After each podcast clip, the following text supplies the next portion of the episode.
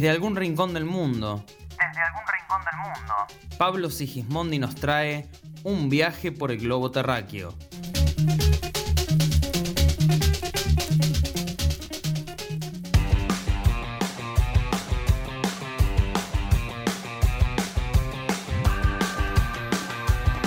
Y ya le damos la bienvenida al fotoperiodista y geógrafo cordobés Pablo Sigismondi. Vamos a seguir viajando por este globo terráqueo. Hoy nos vamos a ir a la India, más precisamente al este de la India, para hablar sobre los Adivasis. Pablo, ¿cómo te va? Muy buenos días. Buenos días, un gusto saludarles, un gusto estar en contacto con toda la gente de Río Cuarto y la gente de la radio. Hola Pablo, buenos días. Y sí, más allá de lo que dijo el presidente la semana pasada, sabemos acá en Argentina que a esta altura creo que a nadie le falta algo de sangre aborigen en sus venas, pero no somos los únicos. En India nos ganan. Así es, así es. A mí me disparó, los dichos del presidente me disparó el recuerdo de mi visita al este de la India, al estado de Chhattisgarh y de Orissa, donde habitan millones de personas que son los llamados adivasis. Los adivasis es un término que significa eh, la gente de, los primeros tiempos. Adi quiere decir eh, justamente primeros tiempos y vas significa habitante o residente.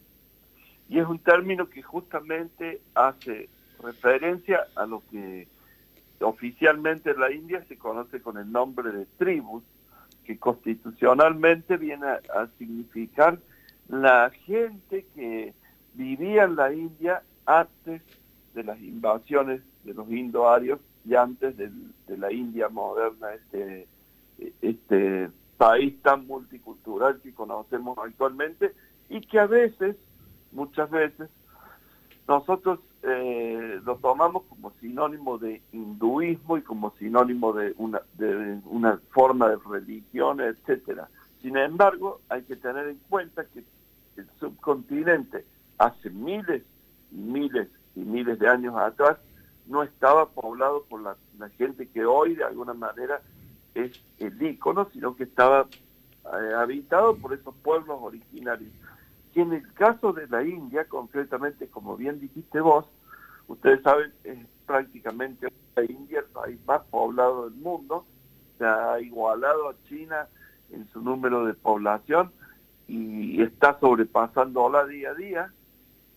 En este país que tiene 1.400 millones de habitantes, una cifra muy difícil para nosotros siquiera entender, porque en una superficie que es apenas un poco más grande que la Argentina.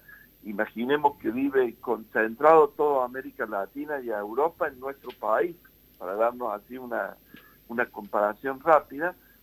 Este grupo de los adivasis, de la gente originaria, es una minoría étnica, pero ser una minoría étnica en la India significa millones de personas. En el caso de los adivasis, es el mayor pueblo indígena que existe sobre el planeta. Son aproximadamente unos 120 millones de habitantes originarios en la India, que históricamente y especialmente desde que el hinduismo y la India moderna surgen a la luz, están prácticamente no solamente invisibilizados, sino que además están negados incluso por la misma, por la misma India moderna, ¿no?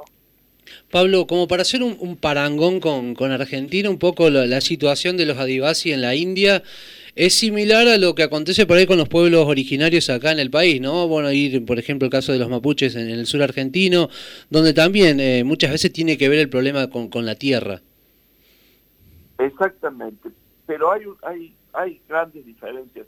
Yo traigo esto a colación en la columna porque me pareció muy interesante poder eh, alumbrar desde un punto de vista más planetario, holístico, lo que sucede con mucha cantidad de pueblos originarios. Hay pueblos originarios en Siberia, por ejemplo, que uno no imagina que todavía practican religiones chamánicas. Bueno, en África ni a hablar, en Europa misma. Pero concretamente con el caso de los adivasis todavía peor, porque incluso hoy en día este pueblo es negado. Ahora, ustedes preguntarán cómo puede ser que se niegue que existen 120 millones de personas. Estamos hablando de 120 millones de seres humanos que están negados, que están no vistos por la India oficial. Y esto tiene que ver con que principalmente se agrava, miren qué interesante, después de la partición del subcontinente y la independencia de la India en 1947. Hasta 1947, todo lo que es el subcontinente, y cuando decimos subcontinente decimos lo que hoy es la India, Pakistán, Bangladesh, Nepal, Birmania, Myanmar y Sri Lanka, en ese momento Ceilán, todo esto formaba el virreinato de la India, bajo el dominio británico. Cuando este virreinato accede a la independencia, haciendo un paralelismo con el, con el nuestro virreinato del Río de la Plata, se divide en distintos países. son estados independientes hasta hoy, estos que acabo de mencionar pero se produce simultáneamente lo que se conoce como la partición. Es decir, se produce un binarismo hindú-musulmán. Los musulmanes van para un lugar y los hindúes quedan en otro lugar. Los musulmanes que van hacia determinados lugares, uno forman Pakistán Oriental, que después en la década de los 70 se transforma en Bangladesh, y los otros forman Pakistán Occidental, que actualmente es el Pakistán que vemos en el mapa esos dos Pakistán de población mayoritariamente o casi exclusivamente musulmana. Y paralelamente se forma la India, que hoy vemos en el mapa, con población mayoritariamente hindú. Pero sin embargo, dentro de esta India hindú no queda pura, puramente población hindú. Quedan la primera minoría de población que son los musulmanes. Quedan minorías religiosas como los cristianos, etcétera. Pero normalmente el minarismo es hindú musulmán. ¿Y qué pasa con los adivasi en esta situación?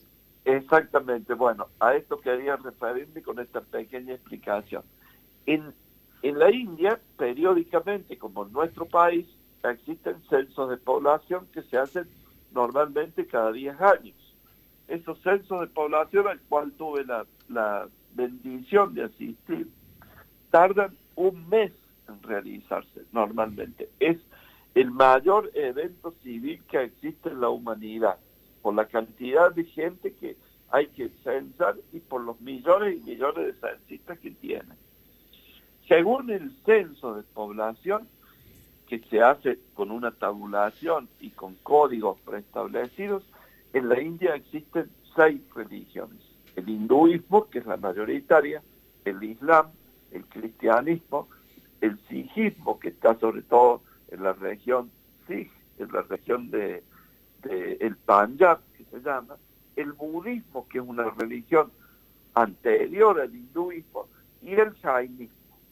Estos son los seis, los seis, las seis creencias que en el censo están documentadas. Es decir, cuando nosotros viene el censo de población en la India, que vuelvo a repetir, es algo fenomenal, porque ustedes imaginen que tienen que censar a, aldeas remotas, a lugares increíbles, durante un mes. En este censo están establecidas estas seis religiones. Y sin embargo, las religiones de, los pueblos tribales no existen. Entonces, ¿qué sucede? Eso, esa gente, esos 120 millones de personas que están dentro de, los pueblos, porque además lo adivasi, lo originario, no es una, una tribu, un pueblo. Dentro de los adivasi hay una variedad gigantesca de, poblaciones y de lenguas, en lo que se conoce en la India como el cinturón tribal, que es una, un área geográfica enorme que atraviesa el país desde el suroeste al noreste. Eso es el cinturón tribal donde habitan principalmente los pueblos adivasis. No están, vuelvo a lo del censo, no están eh, censados en ese nombre. No están afiliados en ningún grupo de los que acabo de mencionar. Entonces, ¿qué sucede? Esa población es establecida en de acuerdo al censo como hindú. Por eso, si nosotros tomamos cualquier libro de historia, de geografía, o los datos mismos oficiales que dice la India, dice 80% población hindú, 15% musulmana y después distribuye todo el resto de las minorías. Y no están contados los adivasis, que vuelvo a repetir, son el 9% de la población total en la India. ¿Por qué no están contados? Simplemente porque no están visibilizados en la tabulación del censo. No sé si está claro lo que estoy tratando de explicarles.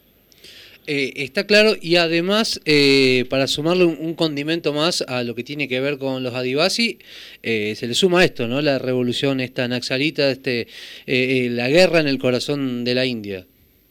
Exactamente. Mira, esto también es muy interesante. Muchas gracias por la por la, el aporte.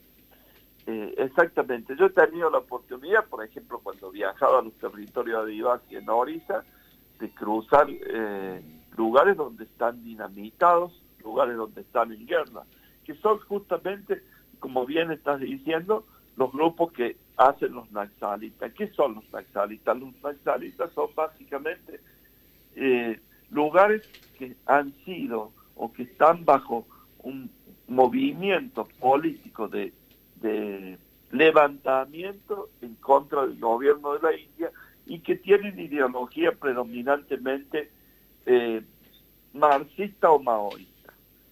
Justamente a raíz de la marginación histórica que viven los pueblos originarios en el subcontinente, es que el maoísmo ingresa a esos lugares. Porque ¿qué sucede, chicos? En, en, los pueblos originarios, como puede sucedernos si nosotros imaginamos cualquiera de nuestros pueblos originarios acá en Argentina, hay una marginación histórica en cuanto a los derechos civiles, en cuanto a la, a la lengua, en cuanto a la religión, pero también hay una marginación básicamente económica y hay un despojo de su tierra ancestral y de sus lugares de culto. Vamos a decir que los, los pueblos eh, adivasis son mayoritariamente de, de religiones animistas, de religiones que creen en la tierra, que creen en todavía en todo lo que tiene que ver con la naturaleza, el culto a los árboles, son religiones de la naturaleza, de la Pachamama, como diríamos nosotros, muy semejante a lo que sucede con nuestros pueblos originarios. En esos lugares, justamente el resto de las religiones, no el hinduismo, porque no es una religión proselitista, pero sí principalmente el islam, el cristianismo van a hacer proselitismo justamente a partir de las necesidades que vive la gente y a tratar de, lograr las conversiones. Pero además entran, especialmente en la década de los 60, 70, los grupos marxistas, los grupos maoístas, en el momento que todavía existía la China comunista Mao Zedong, que justamente van a trabajar sobre el tema de la desigualdad, la humillación, la explotación, la destrucción de la tierra, la destrucción de los bienes comunes que viven esos pueblos. Y a partir de ahí se forman en la población adivasi grupos de lo que bien llamaste los naxalitas, que toman el nombre de naxalismo justamente por ser de una región de la India, de una región que es eh, el estado en Bengala Occidental, muy cerca de, de Calcuta, una aldea llamada Naxalbari. Desde ahí los naxalitas buscan, digamos, de alguna forma convertir política ideológicamente a la gente al, al maoísmo o al, comunismo revolucionario y levantarse en contra del gobierno de la India en una sublevación que llega hasta nuestro tiempo. Para tener una idea, muchas veces, como nosotros no vemos en realidad el mundo, y, y a veces ni siquiera imaginamos, hace muy pocas semanas atrás los grupos nacionalistas asesinaron a más de 20 personas, por ejemplo. Es un estado larvado de guerra permanente que se vive en esos territorios. Yo les quería contar que, por ejemplo, cuando estaba viajando, veía lugares donde los naxalitas han hecho atentados con bombas que, ¿qué hacen? Destruyen la infraestructura que el Estado, el Estado de la India, o los estados regionales de la India, tratan de hacer para, el, para la población. Por ejemplo, eh, eh, se dedican especialmente a destruir carreteras, a destruir eh, estaciones de radio, que muchas veces en la India significan el medio de comunicación.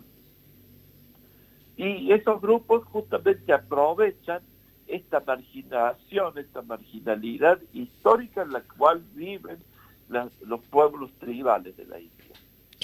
Pablo, sí. perdón, para completar idea, esto trae un estado de guerra civil permanente que nosotros no imaginamos. Hay muchos lugares, incluido, incluido el que yo les estoy contando para visitar a los grupos nacionalistas en la India, en los cuales un extranjero no puede ingresar si no es con el permiso de las autoridades. Es decir, cuando yo visité los estados de Chhattisgarh y de Orissa, donde vive esta población, tuve que hacer previamente en la India oficial, la India blanca, la India hindú, tuve que hacer permisos para poder ingresar que están limitados a determinadas áreas y tiempos eh, específicos. Es decir, tampoco es que yo haya viajado por todos los pueblos, ni mucho menos, ¿no?